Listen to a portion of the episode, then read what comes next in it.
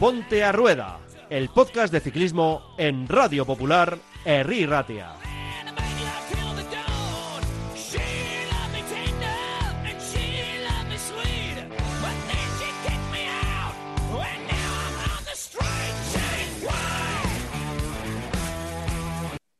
¿Qué tal? Bienvenidos a una nueva edición de Ponte a Rueda, el espacio de ciclismo en Radio Popular, Erri y Ratia. Vamos tomando ya velocidad de crucero en esta nuestra segunda temporada y además lo hacemos al mismo tiempo que coge velocidad nuestra temporada ciclista. Es verdad, nos están faltando carreras, es cierto, casi cada día nos encontramos con que se mueve un poco el calendario, pero como venimos diciendo, es un placer ponerse a hablar de ciclismo, es un placer sentarse en el sofá por las tardes o cuando uno pueda recuperar las carreras y disfrutarlas, disfrutar cada segundo, disfrutar cada kilómetro, porque en esos meses que pasamos sin ciclismo aprendimos lo duro que es. Así que como queremos disfrutar del momento, no me quiero alargar excesivamente en las presentaciones y quiero presentar a nuestro equipo, al que va tirando de mí, porque yo la verdad, sin cabe alcanzo a llevarles los bidones, eh, poco más, me tienen que empujar en cuanto se empina un poco la carretera.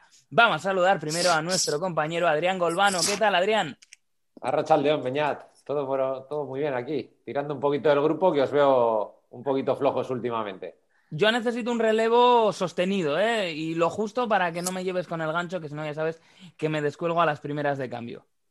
Eso es, a tu ritmito, siempre siguiéndote siempre con ese ritmo que llevamos y tenemos también al que mejor afila, yo creo, el, cuchillo, ¿eh? el que nos lanza unos ataques en los momentos clave de las etapas, cuando em, puede haber ese momento de calma y él lee perfectamente la carrera, como siempre hace Javier Arrieta. ¿Qué tal?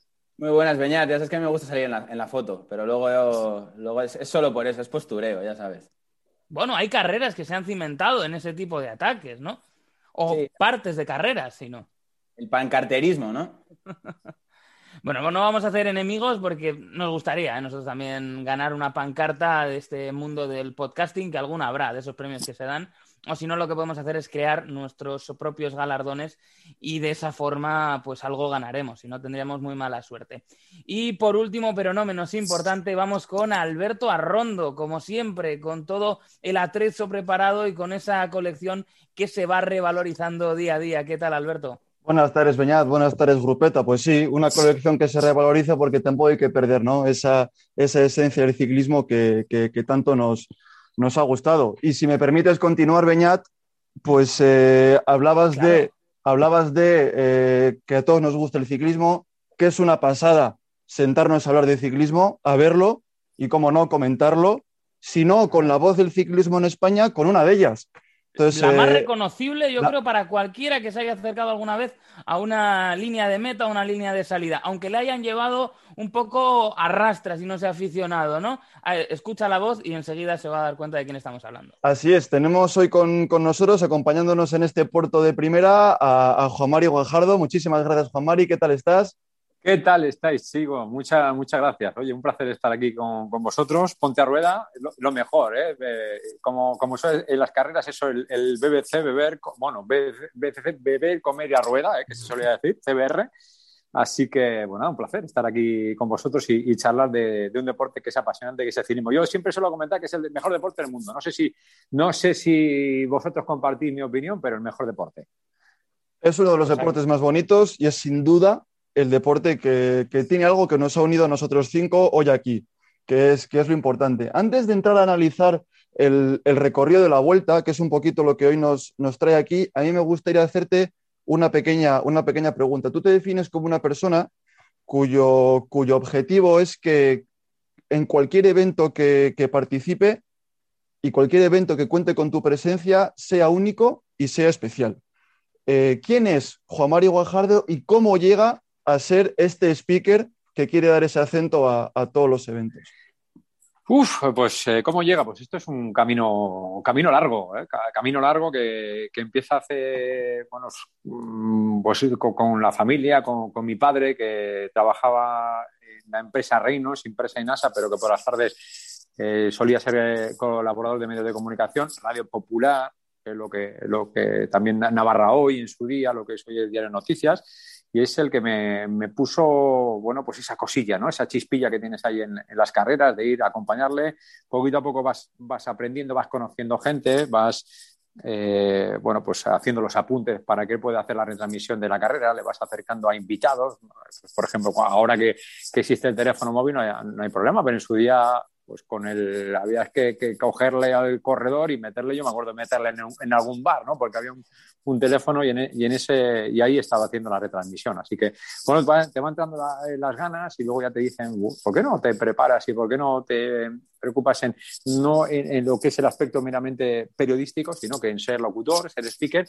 Y así empecé. En mi pueblo, en Alsasua, las caras de Crucilista Burunda, me acuerdo ahí de retransmitir un campeonato de, de Euskadi de, de ciclocross que hay en, en, el monte, Danzalecu, que fue, yo creo que fue mi primer evento oficial ahí donde, donde pues puse, puse voz, de ahí pues las carreras con el coche de megafonía, eh, también del Crucilista Ararat, eh, llegó la Vuelta a Álava, eh, que era para mí ya el Nova Más en 1997, que fue mi primera carrera así de la categoría Elite Sub-23, eh, llegó el Gran Premio de Yodio, también ese mismo año, y pues carambolas de la vida, me llamaron para la vuelta, me preguntaron a ver qué referencias tenía, qué, había, qué, carreras había hecho, y ahí me lancé y ahí me dieron la oportunidad. Y yo creo que ese es el, es el momento. 1997, cuando yo empecé, pues ya a, a empezar a, eso es a, ¿por qué no? A intentar dedicarme a esto que se convirtió en mi auténtica pasión.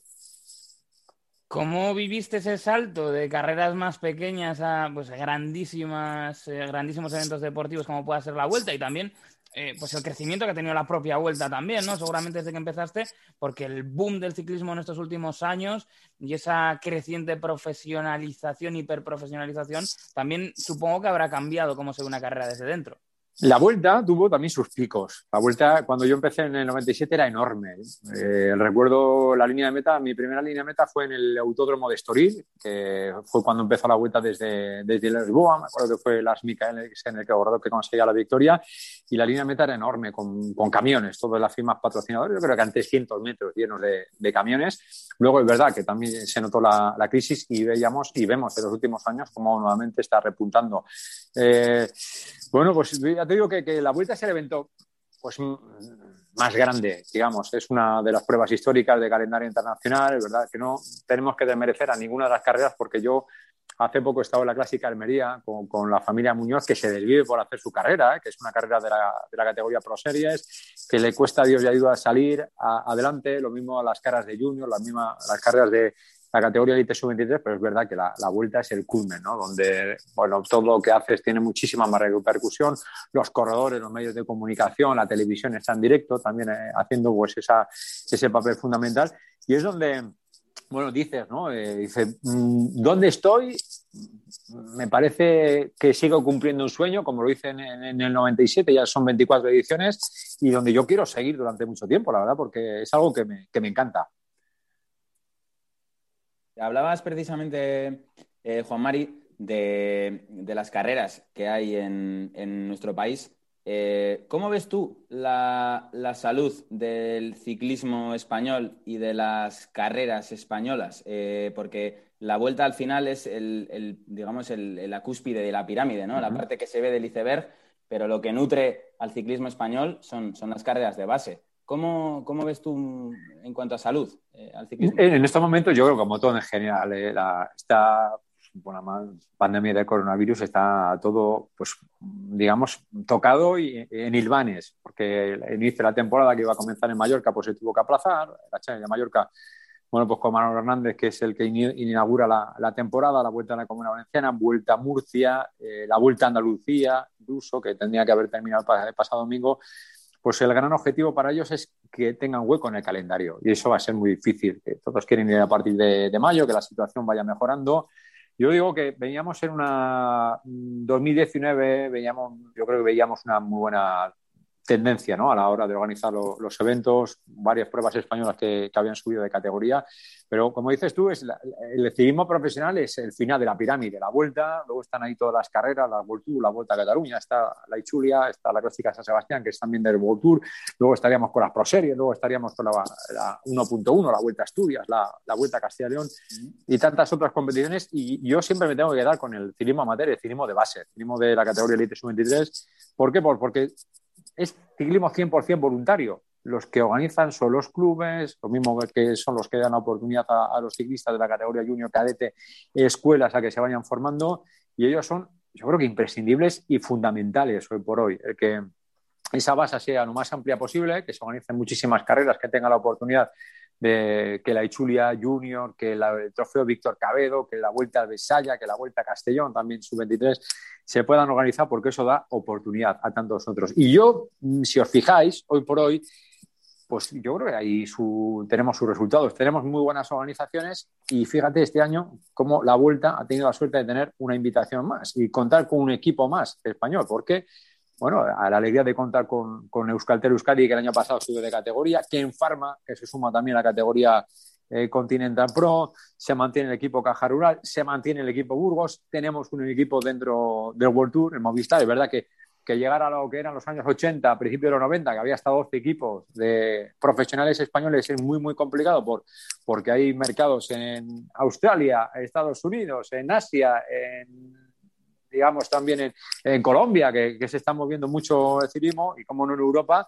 Pero yo digo que, ¿por qué no? Estamos viendo una muy buena situación de ciclismo hasta antes, justamente antes de la pandemia. Ahora veremos cómo logra también esto recuperarse. Yo, Juan Mari, te quería lanzar unas preguntas cortas para unas respuestas rápidas y... A ver si lo bueno, consigo. Seguro, seguro que sí.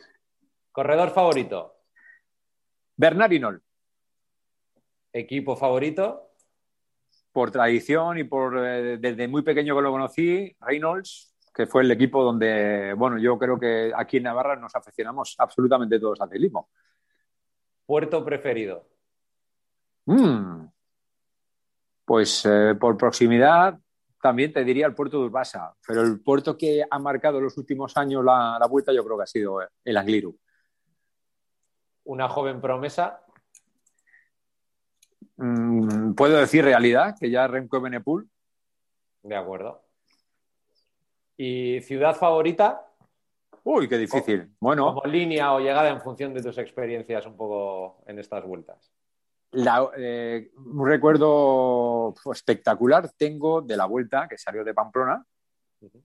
Con la Plaza de Toros en la, llegada que ganó Movistar y que se puso de líder Jonathan Castro Viejo. Y de los últimos años, porque el otro día me lo preguntaban, decían, bueno, que en la vuelta no se ve muchísimo público. Mira, yo me voy a quedar con la llegada de la vuelta en Bilbao 2019 con la victoria de Fili Gilbert ahí en la Gran Vía.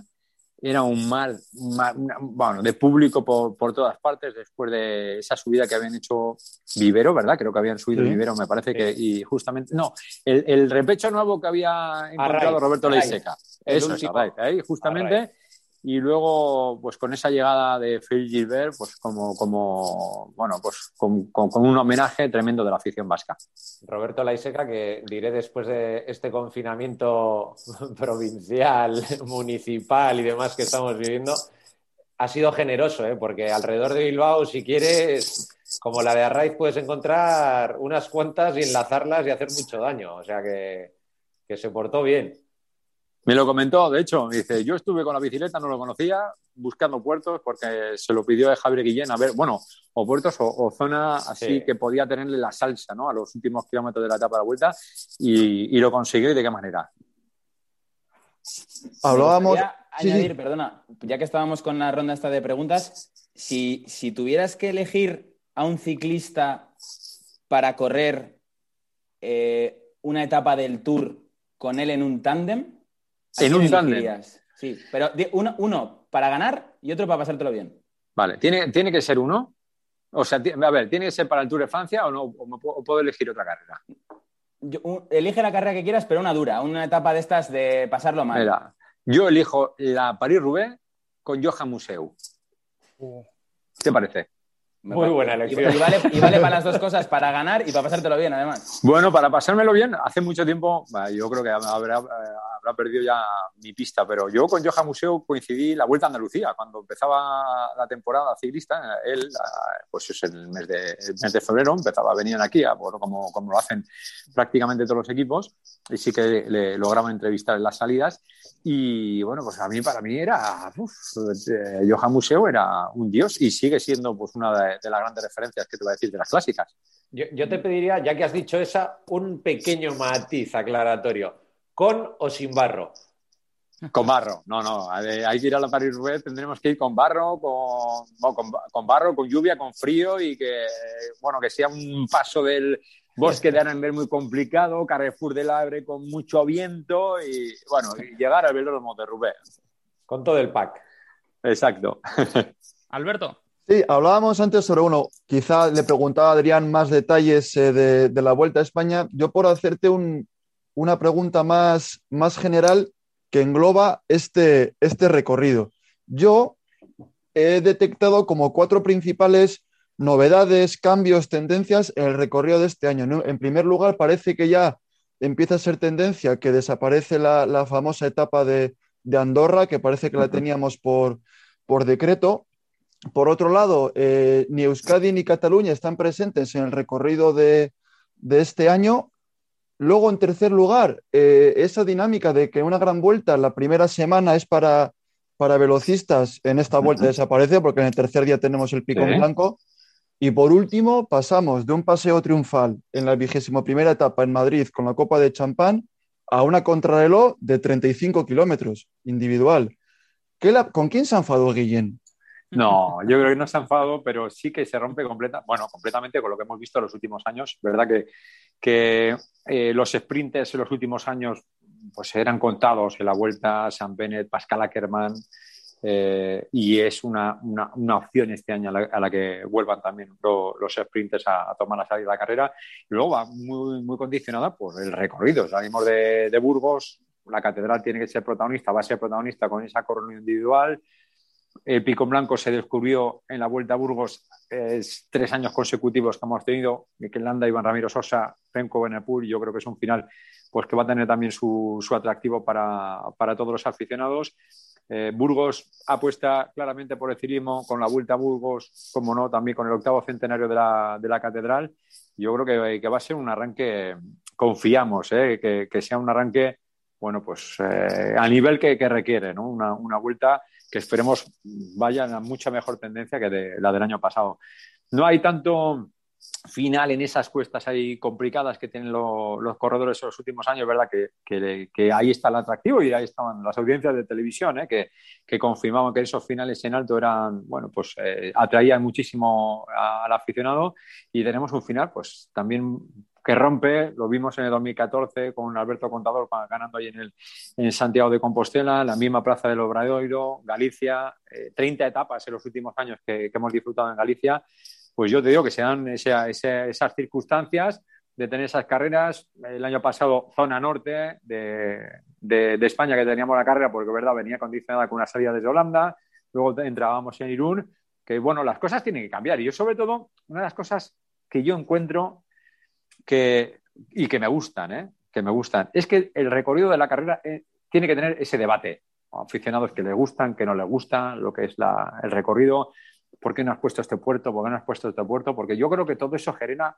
genera atractivo y todo eso genera pues que la vuelta se vaya retroalimentando y, llega eh, a, a, oídos de los organizadores, a oídos de, no solamente de Javier Guillén, de Paco Ginés, de Fernando Escartín, de Kiko García, que son los directores técnicos, llegan todas las referencias de decir, oye, ¿por qué no vais por esta carretera, miráis? yo, yo, yo o sea, doy fe que hemos estado en alguna presentación ahí de, la vuelta con, con Javier Guillén, de vueltas de, de etapas igual regionales, y, y ha cogido, terminado la carrera, la, presentación y se ha ido a ver un final en alto. Ahí dice, bueno, que, voy a, que me han dicho, que me han contado. O sea, eso, lo he vivido yo, ¿no? Con, con Javier Guillén, que siempre se está preocupando por hacer un recorrido atractivo y sobre todo emocionante, que es lo más importante. Como el año pasado lo vimos con el final de la cobatilla hasta el penúltimo día, pues emoción, bueno, manteniendo esa línea y que, que, el aficionado disfrute de, de, y que los corredores pues vean que puedan ofrecer un buen espectáculo. Mira, es una reflexión muy interesante sobre la emoción y me estaba fijando en cómo van a ser los últimos días de competición, eh, más allá de esa contrarreloj. No sé vosotros, lo podemos debatir, pero a mí me gusta acabar con contrarreloj siempre y cuando no nos muestren el GPS en directo, que es el spoiler de la contrarreloj.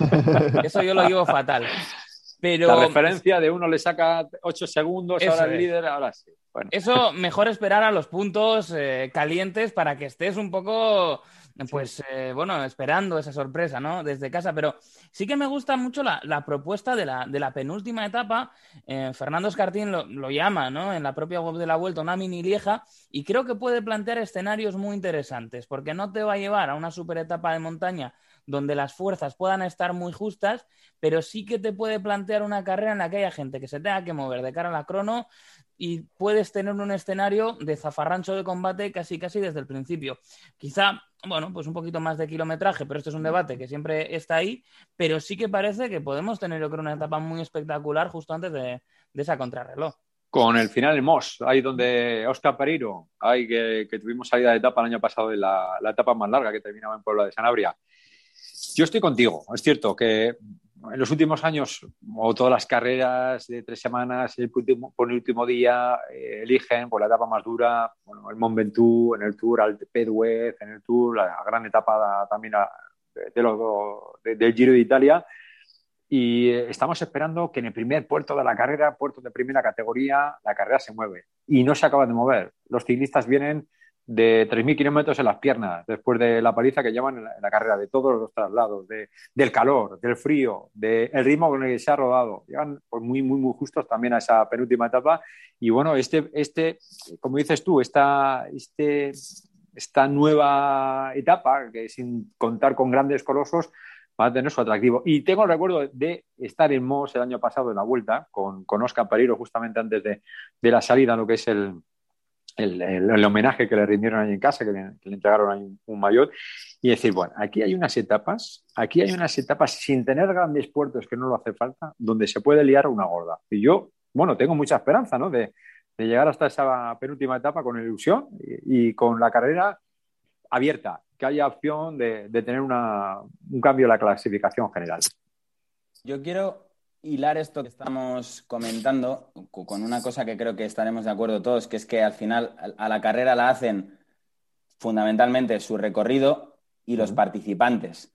Entonces yo, yo, tengo la sensación de que la suerte que tiene la vuelta eh, por cómo está posicionada en el calendario es que muchas veces eh, llegan muchos corredores con, la necesidad de, de, hacer los deberes a última hora ¿no? o incluso salvar la temporada no sé si por un lado tú, Juan Mari, tienes esa sensación y luego la pregunta que hay detrás de esto es, em, el recorrido cuando lo hace la vuelta, ¿tú tienes la sensación de que, como a veces se dice del tour, se realiza o se traza tratando de atraer a algunos ciclistas en particular? Es decir, eh, yo pienso en nombres que quiero que vengan y diseño un trazado para ver si les atraigo. Hombre, a, cualquier organizador lo que le interesa es tener las mayores figuras posibles. ¿Por qué? Pues porque hoy el en Eslovenia es eh, el deporte rey y porque en Eslovenia hay muchas, eh, muchos medios de comunicación que se preocupan de, la vuelta. Lo mismo con Colombia, con Aero Quintana, con Egan, eh, Egan Bernal. Yo creo que, que, a todo organizador le gusta que vengan las, las mayores figuras posibles. Tampoco creo que se haga un recorrido para un ciclista en particular, para que, oye, pues vamos a ver si viene, le atraemos, eh, a la carrera, a ver si viene. Sí que igual en alguna prueba de, la, de, una semana, una prueba de cinco días, pues eh, sí que igual en alguna ocasión pues se ha podido eh, no favorecer el recorrido de un corredor, pero decir, oye, pues mira, nos interesa que haya una contralón de 30 kilómetros. Bueno, pues para que venga este corredor, pues igual con esto le atraemos, ¿no? Y con eso viene. Pero yo creo que la vuelta en los últimos años va manteniendo esa línea y los ciclistas vienen con las mismas ganas. Algunas veces no digo que me, duela, ¿no? Pero igual que tenemos que valorar realmente la, carrera que tenemos. No es la tercera en discordia, la vuelta. bueno, primero el Tour, bueno, el Giro, y si no el Giro, luego el Tour, luego la vuelta. Yo creo que está al mismo nivel que el Giro de Italia, hoy por hoy la vuelta. En organización, en hoteles, en participación, en recorridos, en infraestructuras, en eh, en espectáculo deportivo, yo creo que yo creo que está el Tour es la carrera más importante que, hay en el mundo. Es verdad que eh, los últimos años, bueno, salvo el año, el año pasado, acordaros, eh, de, las críticas que había por el recorrido, porque los ciclistas, porque pues, no sabemos si estaban, eh, por todo el motivo de la pandemia, pues estaban ahí un poco pues, bloqueados, pero fíjate, la vuelta, 18 días donde fueron a bloque los corredores. Y dices, bueno, pues hubo, ha habido etapas, por ejemplo, yo me acuerdo que la, la etapa 2019 de Guadalajara, que los ciclistas como bien dice, había un día de muchísimo viento y dice, ¿por qué no nos la dejamos eh, llevar y vamos todos en pelotón? Y se lió una trisca tremenda, ¿no? Con todo el equipo de Keunin. Así que yo creo que los mismos equipos y los mismos ciclistas valoran la vuelta. Y yo digo que el esfuerzo que hace la organización, fíjate, el año pasado no hubo ningún problema con todos los problemas COVID, fue todo, eh, son, fueron eh, todo agradecimientos, fue todo digamos, eh, enhorabuenas eh, para la vuelta, para cómo habían actuado la organización, que fue la mejor carrera de las tres, en ese aspecto, por, reconocido por ciclistas, reconocido también por medios de comunicación. Así que yo creo que, que, la vuelta tiene que mantener su línea, al fin y al cabo, y tiene que hacerlo como lo está haciendo hasta ahora, porque pues, las audiencias, los ciclistas, cada vez más vienen, eh, vienen más, o si no, pues, pues perdería un poquito también de su esencia. Se da uno una vuelta por las redes sociales y cualquiera diría que está mejor ponderada la vuelta eh, fuera de nuestras fronteras y que genera más fascinación que lo que es entre los propios aficionados aquí, ¿no? Yo también, yo estoy completamente de acuerdo. A veces yo creo que se critica muy fácil, ¿eh? ¿Por qué, eh, como, se dice, ¿por qué Guillén les pone esta carretera? ¿Por qué Guillén? ¿O por qué Paco? ¿Por qué eh, Fernando? Yo creo que se les viven por la carrera. Ahora mismo pues están haciendo las inspecciones de lo que va a ser las etapas de, de Murcia. Eh, los jefes de meta, los responsables de la línea meta están ahora mismo verificando dónde vamos a terminar. Hay muchísimo trabajo por, por, por delante. Y bueno, a veces yo considero que igual las, a veces las críticas son excesivas, quizá tenemos que sacar un poquito más de nuestro orgullo. Sabemos que es un país que no tenemos mucho orgullo propio a veces, ¿no? Pero así como el francés es defensor al 100% de, su carrera de Tour de Francia, que es una fiesta, el Giro Italia para los aficionados, ¿eh? para los tifosi, es la mejor carrera del mundo. A nosotros quizá nos falta un poquito más de, amor por nuestra carrera y reconocerlo, lo bueno que somos o, la buena competición que tenemos, con buenas carreteras, como digo, con unos paisajes espectaculares, como decía antes también, con los mejores hoteles, ¿eh? los mejores hoteles sin duda de las tres grandes y que cuenta, como digo, con espectáculo año tras año. De hecho, en los últimos años está siendo sin duda la, carrera más emocionante.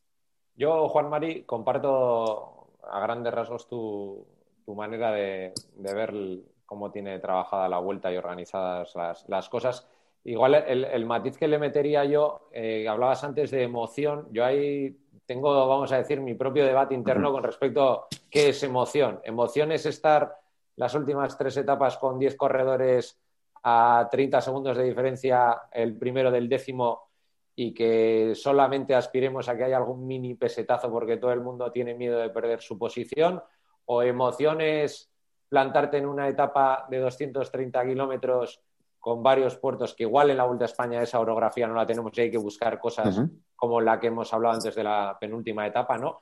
Pero esa emoción quizás tener un etapón que requiere de mucho fondo realmente y a ver qué pasa, quién explota, quién no explota, quién hoy realmente está más fuerte o no. Porque yo un día lo comentaba con, mis compañeros, me da la sensación a veces, y no con la vuelta, ¿eh? en general con todos los recorridos, quizás exceptuando el Giro y, las, y las clásicas, que hemos pasado de un ciclismo de, fondo, que es lo que tiene que ser el ciclismo, a, un ciclismo más de, pues de los 1500, los 5000, que, que hay que tener cierto grado de resistencia, pero donde esa explosividad pues, pues prima más ¿no? que, que, la propia resistencia. ¿no? no estamos en una maratón, quizás, que igual era antes lo que había y quizás lo de antes era excesivo, ¿no? Pero me parece que nos manejamos o nos hemos manejado en dos polos muy opuestos y creo que ha perdido una singularidad muy clara, que es la de, la de ser un muy buen fondista.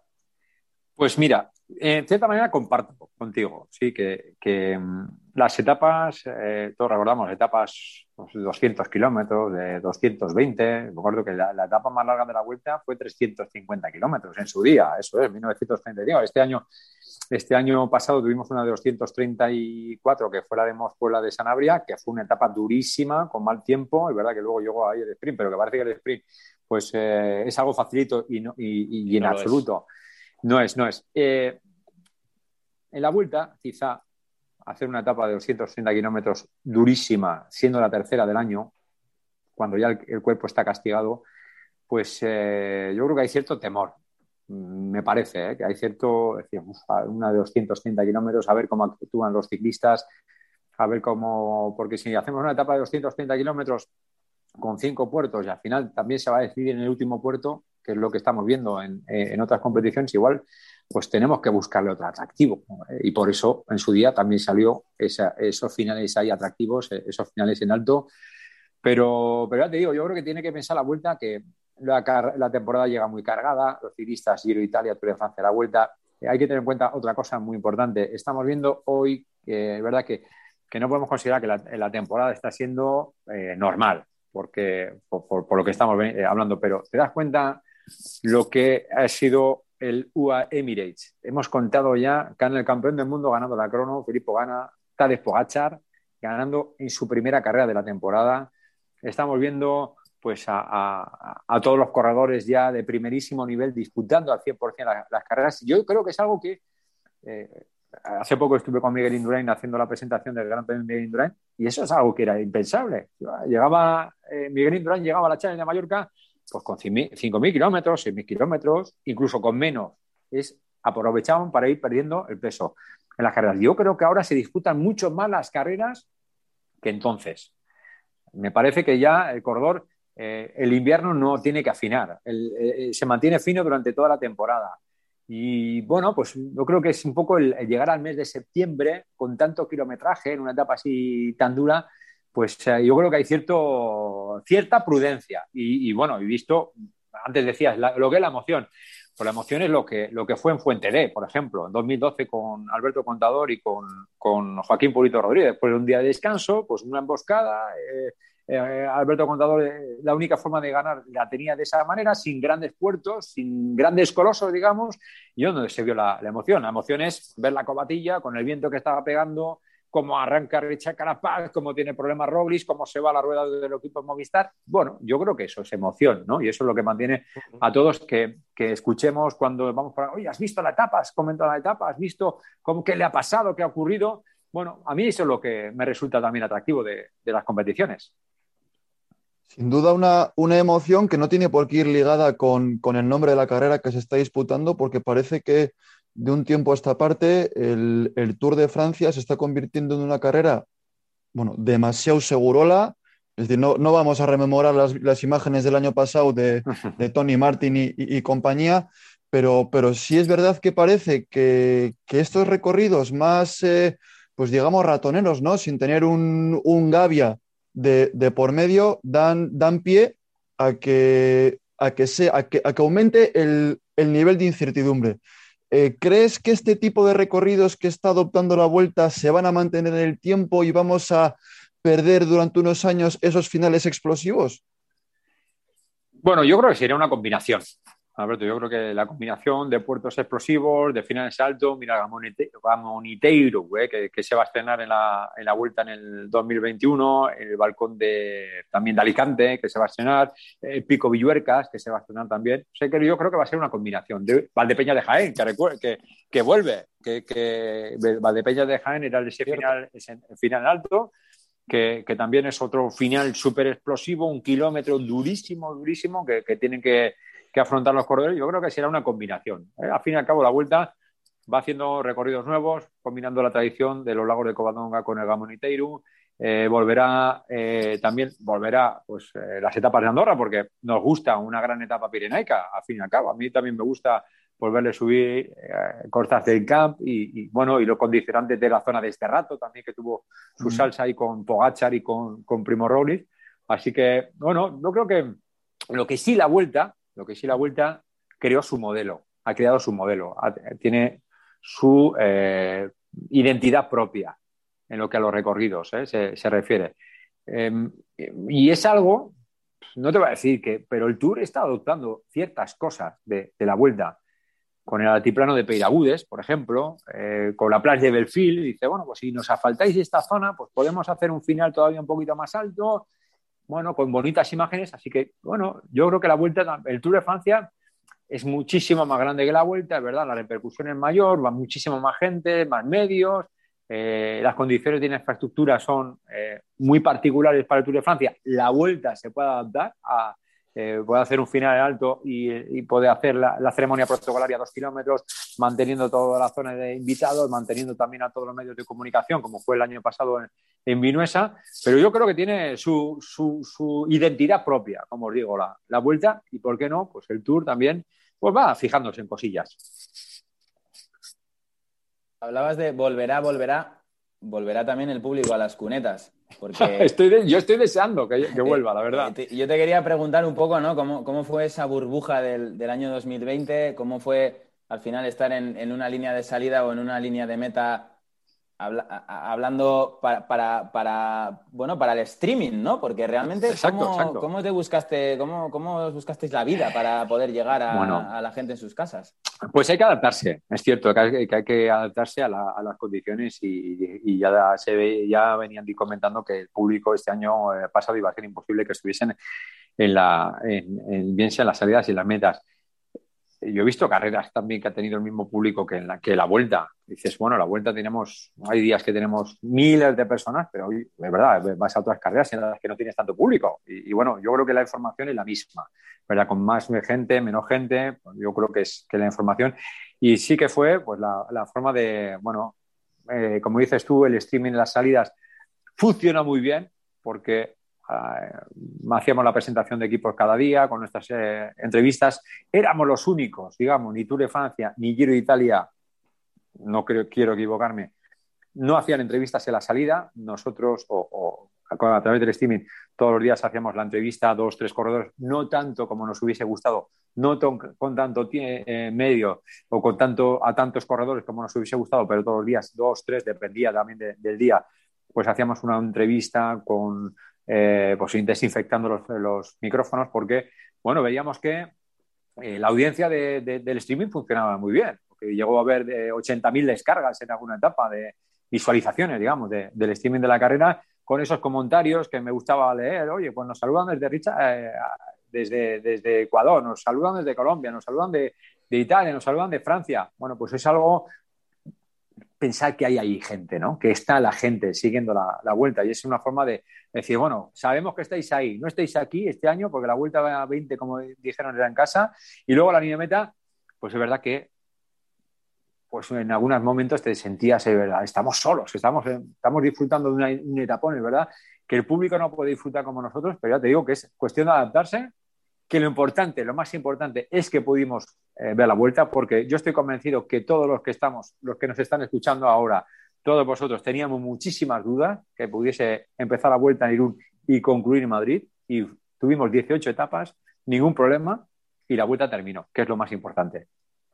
Más allá de esa pues extraña ¿no? edición del año pasado, ¿Cómo es tu día tipo una vez estás metido ya en la caravana de la vuelta y estás en esa vorágine de las etapas? Yo os voy a contar mi día eh, del 2019, digamos, porque el 2020 fue un día, bueno, pues ojalá que sea la, última vez, ¿no? Que podamos disfrutar de una carrera de esta, de esta manera. Pero mira, la, solo comentar que a mí me gusta mucho madrugar me gusta hacer deporte antes de, de, la etapa. Yo soy de los que sale a correr a las 6 de la mañana. Esto es, ¿eh? 6 de la mañana, se levanta, bueno, pues bien sea 30 minutos, bien sea 40, 50 minutos, bueno, correr o trotar, ¿de acuerdo? Activar un poco el cuerpo. Correr, ¿eh? activar un poco el cuerpo, luego me gusta pues pegarme un buen desayuno. Eh, me gusta echar un vistazo a la prensa. Soy de los tradicionales que también me gustan los periódicos. Todavía continúo comprando periódicos y echando un vistazo porque siempre hay algún apunte. Siempre me gusta pues eh, la prensa local de la etapa en la que estás, pues a ver qué opinan ¿no? de la vuelta, si hay algún, algún, algo que a reseñar, ¿no? que podemos decir la salida. Y yo estoy, solo está la salida de, las etapas de la vuelta tres horas antes, tres horas y media antes de, de, lo que es la salida. ¿Por qué? Pues porque el streaming, el control de firmas empieza casi dos horas antes de la salida, una hora, una hora y media, pues para que te digan cualquier, los últimos detalles, si hay algo en particular ¿no? que tenemos que decir, bien sea con las autoridades de, del sitio, de, de, locales, bien sea también con la organización. Eh, intento pues, eh, hacer el paso o la salida de la caravana publicitaria de la vuelta, también saludar a todas las firmas comerciales que, que acompañan la vuelta y en el momento que es la salida, aparte luego llega el contra de FIMAS, con esas presentaciones de, los corredores, con la presentación de, los equipos. Justamente cerrar el contra de FIMAS, voy a la línea de salida para el acto protocolario de corte de cinta, presidentes de las diputaciones, consejeros, eh, alcaldes, eh, concejales, que son los que apuestan, al fin y al cabo, eh, con, todo el público, los que apuestan por, por traer ese evento. Y de ahí con mi piloto, que suele ser Dani Clavero, me voy directamente a la línea de meta de la vuelta. Y en 3 de la tarde, más o menos, también comienzo a, comentar la etapa. Empezamos suave, suave, suave, de menos a más. Llega la vuelta Junior Cofidis con los eh, pequeños de la ciudad o de, la localidad a las 3 y media de la tarde. Caravana publicitaria. Me gusta jugar mucho con el público, preguntarles qué opinan, quién es su favorito para ganar la etapa. Si veo por allí pues a alguien reconocido, pues hacer una entrevista a, pues a, Oscar Pereiro, que suele estar en la línea de meta. Me gusta hablar con los medios de comunicación, también preguntarles a ver qué opinan los de la SER, qué opinan los de la COPE, qué opinan los de los de Onda Cero, los de televisión. De vez en cuando también, pues si puedo, aunque es muy difícil, ¿no? Pues alguna entrevista, también alguna pregunta a Pedro Delgado. Y es la forma de entretener un poco a poco al público hasta ya en los últimos kilómetros centrarnos al 100% en el, en el espectáculo deportivo, narrar los últimos kilómetros y cerrar con la ceremonia protocolaria, la imposición de los mayores. Así que, bueno, yo creo que es, es intenso, pero hay que estar en una buena condición física, que funcionen las cuerdas vocales, todos los días prepararte bien la etapa, eh, no salir por las noches, no hay alcohol, no hay... Esto es 10 de la noche, 10 y media de la noche en la, en la habitación, en la cama, para recuperar y para estar al día siguiente al 100%. Así que esa es mi día a día.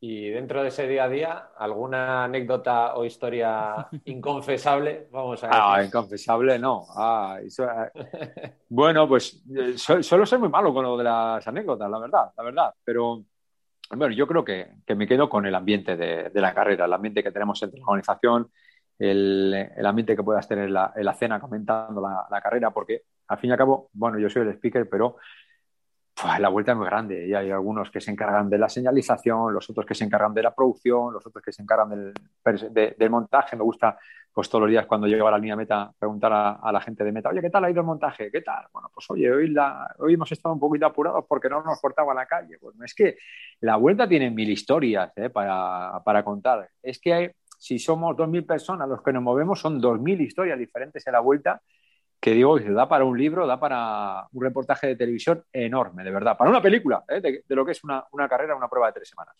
¿Siguen siendo los ciclistas tan accesibles como antaño o ese crecimiento también de los departamentos de comunicación que cada vez son más grandes, que cada vez controlan más al detalle, hace que sea más difícil pues tener esa relación de cercanía diaria con el ciclista? Yo tengo la suerte, yo tengo, he de decir que tengo, soy muy afortunado en ese aspecto que, no me ven como un periodista, no me ven, no, no tengo el filtro del responsable de, prensa. Yo es que muchos de los responsables de prensa de, los equipos ni los conozco, de verdad, ¿eh? no sé ni quién, de quién se encarga. Viene directamente el cirista al control de firmas. Si hay alguna ocasión de, de poderle hacer una pregunta, no tengo ningún inconveniente. Para, para, ellos, por lo general, tampoco, porque al fin y al cabo yo estoy ahí para sumar, yo estoy para ahí poner en valor lo que hacen los corredores, para intentar buscar ese guiño con el público de, los corredores ¿eh? para engrandecer al fin y al cabo el, evento, el evento en el que estoy. Así que no me he encontrado nunca con ningún problema. Decir, oye, que no, que no, que no queremos hablar. bueno, así que, y ojalá que no. con todos los corredores ¿eh? que, he pasado, con todos los ciclistas desde hace 25 años prácticamente, pues he tenido la suerte de, poder charlar con ellos y, que no haya tenido ninguna una mala cara, porque me ven un poco, pues como, como siempre que estoy ahí, ¿no? Presentándolo a los ciclistas y como ven, como una cara, digo, no digo familiar, sino eh, una, cara eh, conocida, digamos, en, la salida. ¿Hay alguno que se preste especialmente pues, a, participar, que cuando en cuanto le ves pasar por el control de firmas dices, a por este, que este siempre me da juego? Siempre da juego, hay muchos, hay corredores que dan juego. ¿Sabes? Mira, me sorprendió mucho y lo conocía, ¿eh? lo conocía de, de cuando era Movistar, pero es verdad que no había, no había corrido la, vuelta. Ya a Sutterly, que corrían en el equipo Sunweb el año pasado la, la, vuelta y claro, como todos los días llegábamos ahí, no había público y eh, bromeaba, todos los días bromeaba, bromeaba y un día cogí, porque estaba yo viendo en el teléfono, tenía ahí por la línea interna, digamos, el streaming en directo y veía, bueno, en ese momento teníamos 4.000 personas y dije, mira, ya está, mira, mira en estos momentos, mira, nos están siguiendo 4.000 personas y entonces se quedó y dice, No me digas, sí, sí, sí. así que es uno de los corredores que todos los días, me acuerdo que, hubo varios cumpleaños en equipo Sunweb, él, cantaba el cumpleaños feliz, así que, bueno, tomamos ahí con, buen humor y es uno de los cilistas que el año pasado, ya digo, que me, que me sorprendió gratamente, de, sobre todo de cercano y después de haber sido cirista, como decía, del equipo Movistar. Tú has dicho siempre, Juan Mari, que lo comentábamos antes, ¿no? Que te gusta que el evento sea especial y en la Vuelta a España en Meta hablar para la gente y sobre todo que la gente se entretenga y que la gente viva esa llegada como si fuese algo único en su vida. ¿Cómo resolvería Juan Mari Guajardo si, si, no tiene micrófono? ¿Se rompe la línea de micrófono? ¿Cómo resolvería? Bueno, pues micrófono es complicado. Bueno, con micrófono no podría hacer nada. bien sea en una línea de, de, meta de la vuelta, como una vuelta de, la categoría cadete o de la categoría junior, ¿no? que como digo, pues también me gusta pues, que sean todas las carreras especiales ¿eh? de, todas las categorías. Pero sin televisión se puede resolver esto. Esto, cuando se te va la línea de televisión, de repente, o bueno, estás en los últimos 10 kilómetros y hay, bueno, pues ya te digo que hay cosas en historia y hay eh, alguno de, manera graciosa, de manera pues, simpática, te apaga el monitor de televisión. Dices, bueno, justamente, ¡pum!, te apagan el, eh, y tiene que reiniciarse a veces, ¿no? Y, bueno, pues, pues sales, sales, porque yo creo que la experiencia también va saliendo.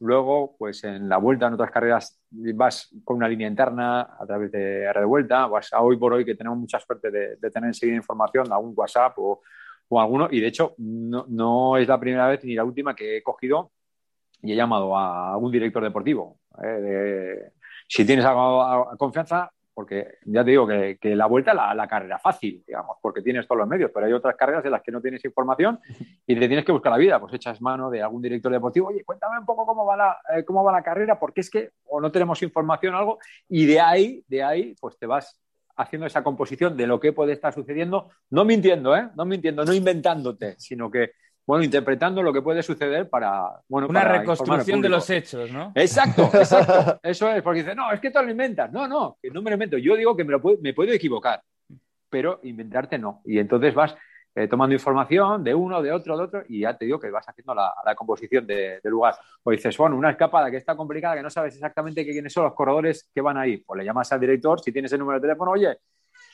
nada, dime, ¿llevas a este, a este, a este? Sí, sí, venga, pues, pues así, así es la, información y así te vas haciendo la, composición, de composición, perdón, de, lo que es la, un, final de, cualquier carrera. O sea que si algún director de equipo ve en el coche que a 15 de meta le llama Juan Mari, dice, algo le pasa a este en meta que no, algo pasa. algo pasa. Bueno, también he de decir una cosa. Alguna vez eh, también, eh, bueno, veía viento, día de viento, digo yo, a ver, no sé cómo pega bien el viento en la carrera y también he hablado con algún director, ¿te tienes confianza? Y digo, no lo voy a decir, no voy a decir si vais a atacar, no vais a atacar, no sé, pero ¿se va a liar hoy? Y dice, sí se va a liar, o no se va a liar, porque mira, el viento va a entrar aquí, pero luego va a cambiar de dirección y, entonces pues va a ser complicado que haya, que haya diferencia. O sea que, bueno, pues algo que te da la amistad de, tener con algún director, con algún cirista incluso, ¿eh? con los ciristas igual tienes tiempo en el momento que se cierra el control de firmas y te vas a la línea de salida y le preguntas a, a Petit Comité, ya fuera de micrófono, ¿qué tal? ¿Cómo estás? Oye, ¿crees que se va a liar? ¿Lo vas a intentar hoy? Bueno, pues así para, para saber cómo puede ir la, carrera.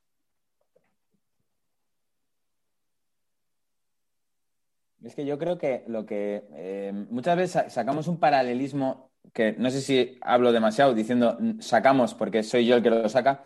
Eh, con, la Fórmula 1. A mí me parece que el ciclismo eh, tiene un cierto hermetismo y, yo creo que el, además más en los tiempos que vivimos hoy, ¿no? Y, sobre todo si buscamos de aquí al futuro, tenemos que ir ganando eh, adeptos entre las generaciones más jóvenes eh, y yo creo que la gente cada vez demanda más pues ese tipo de cosas, ¿no? información al momento y, tener todos los datos, eh, acceso cuando quieran, eh, que si el Twitch, que si no sé qué. Es decir, estamos en un mundo muy cambiante. La Fórmula 1, desde que cambió de propietarios, trata de tener más cercanía con el consumidor televisivo, intentando evitar que sea un consumidor de highlights, es decir, la salida y poco más. En este caso sería la llegada eh, en el Tourmalet, que es lo que la gente sintoniza. Y yo creo que el tener acceso a ese tipo de información en los coches, en las radios, eh, los vatios, eh, las estrategias, el autobús antes de la carrera, etcétera, etcétera, sé que es una pelea que probablemente sea muy difícil de ganar, pero yo no sé si tú ves que es posible que al final los equipos rompan ese hermetismo y, nos, nos, vayan dando poco a poco acceso a eso. Lo van haciendo poco a poco. tengo en la memoria el reportaje de Movistar. ¿Os acordáis de Movistar? Y cuando, bueno, ¿Cómo olvidarlo? ¿Cómo olvidarlo? Exacto, ¿no? Y de, hecho va a, ser, va, a haber una segunda versión. Y mira, eh, no sé si habréis visto, a mí me lo pasaron eh, el, el, reportaje que realizó el mismo Jumbo Visma en la, en la pasada edición de la Vuelta con las imágenes, porque, bueno, en varias ocasiones pues estaba yo con, con Primo Roll y me preguntaba dónde estamos ahí en el mapa, el mapa de, de, la vuelta. Me dice, ¿dónde estamos aquí? Mañana, ¿qué tal? Así, así, bueno, vamos día a día después de, terminar la ceremonia protocolaria. Y luego eso, hicieron una composición y hicieron una, un reportaje y me pareció espectacular, porque si nosotros pensábamos que la etapa de la cubatilla lo tenía más o menos controlado, Primo Roglic, con, la, con Richard Carapaz, en el coche la, la, sensación era completamente diferente. Veo la imagen de Chris Hanierman, que, que, era uno de los directores, el cómo está en el coche diciendo que no, no, no, no. O sea, se llevaban la mano a las cabezas. Digo, venga, venga, primo, primo, vamos, adelante. Digo, yo es algo que ellos mismos, los equipos, están interesados ¿no? en, difundir lo máximo posible. Como dices tú, hoy por hoy no es la televisión solamente lo que, lo que, lo que es ciclismo, no es la televisión en directo. Mm, la televisión en directo sigue sin aportarnos esa velocidad con la que ruedan los, corredores, siguen sin aportarnos el ruido, el sonido, el sonido ¿no? de, de, las ruedas, de los cambios, de, de los gritos ¿no? que, entre ellos tienen, sí que lo van consiguiendo pues, a través de las cámaras on-board que, que, suelen hacer, de Belon, también los vídeos que está realizando vídeo, eh, Belon pero cada vez vemos cómo celebran las fiestas de, después de la, de la, etapa, de las victorias. Así que yo creo que los mismos equipos están interesados porque al fin y al cabo ven que a través de las redes sociales hay un mercado enorme, enorme, enorme, y que no solamente nos tenemos que centrar en las cámaras de televisión, sino que el ciclismo se tiene que ampliar y poquito a poco yo creo que iremos viendo cómo se va aportando más información para todos los aficionados, porque bueno, pues está el purista, como dices tú, los vatios. Yo todavía no creas que me hablar muy bien con los vatios. ¿eh? Yo soy más de, bueno, pues de esas sensaciones, ¿no? De, los corredores. Es verdad que es algo que no me ha, eh, que está muy medido, ¿no? Porque, bueno, se está hablando, de hecho, pues eh, Mar lo, decía hace poquito, que igual todos los computadores, ciclocomputadores que llevan los corredores, igual los tenían que tener pues con una información mínima, ¿no? toda la información que tienen para saber en qué momento, cuándo están, cuándo tienen que atacar. Los equipos yo creo que les tienen monitorizados a todos los, eh, a todos los corredores, eh, a todos los corredores y dicen, puedes, en este momento puedes tirar más porque tienes más vatios, venga, aguanta un poco más. O sea, que es información que yo creo que poquito a poco irá llegando para que siga, bueno, esa apertura ¿no? de, de cilismo. Chicos, si estuviésemos en un velódromo, estuviésemos en la etapa de París, en la etapa de Madrid, haría ahora mismo sonar la campana, porque estamos ya en la última vuelta. Así que, Alberto, mm, como productor ejecutivo, además en el día de hoy, todo tuyo la última. Eh, tengo que decir que es un cargo sin remuneración, ¿eh? esto es todo. como todo. como todo. Este es el sprint, o sea, que tú eres el lanzador. El ¿eh? lanzador. Como dicen en Francia, tú eres el poisson pilote. ¿eh? El Eso, soy, soy el, el, el, Michael Morkov, ¿no? Del, Venga, del, del sí, señor. La importancia, eh, Alberto, perdona que te corte, es sí. que no te montes en el coche de Jumbo Visma porque ya sabemos lo que ocurre siempre en los finales. Es que el coche de Jumbo Visma lo comentó Juan Mari, pero creo que nos da para, para otro podcast aparte. Pero bueno, sí. supongo que lo, lo, podremos comentar más adelante. Una pregunta muy general, muy global y, y, y de actualidad. La prohibición de la UCI a esas dos famosas posturas de los ciclistas en la bici, la de ir apoyos con los codos tipo crono y la de sentarte en el tubo horizontal. ¿Qué opinas? ¿Qué opino? Oye, pues mira, una pregunta. Yo creo que la UCI lo ha hecho por, imagen, no solamente para. Yo sé que es un ciclista, un ciclismo, ciclista profesional y no hay nadie como ellos para saber cómo, cómo tienen que montar encima de la bicicleta. Pero ¿sabéis que he escuchado que más de uno se ha caído cicloturista haciendo y, e imitando esas posturas? Yo lo he visto, ¿eh? Yo lo he visto creo que un ciclista de la categoría junior, un ciclista de la categoría cadete, si ves esas imágenes de un ciclista con las manos en la parte, en la cruceta, digamos, ahí de, del manillar, pues no tiene la misma seguridad que un ciclista profesional. Y yo creo que por ahí tiene que ir, ¿eh? me parece. Y en cierta manera, pues eh, lo entiendo. En otra manera, no entiendo, porque ya te digo, estamos hablando de cilistas profesionales que son los que mejor saben y yo poquitas caídas he visto cuando un cirista va con las manos en la parte alta o poquitas caídas he, visto cuando van encima en el tubo de, del sillín, digo, perdón, de, la bicicleta. Del cuadro. Pero me parece que a mí la UCI ha dicho, bueno, esto lo tenemos que cortar porque, porque no es la mejor imagen y no creo que sea eh, lo, que lo que más vayan o deben eh, ver los ciclistas de futuro, ¿no? De, cómo, tienen que, cómo se tiene que montar en bicicleta. Creo. Fue muy interesante lo que apuntó Mateo Trentin cuando vino a decir, oye, pues eh, los ciclistas que no estén de acuerdo, mirad el email que os lo he mandado y me habéis estado aquí haciendo ghosting.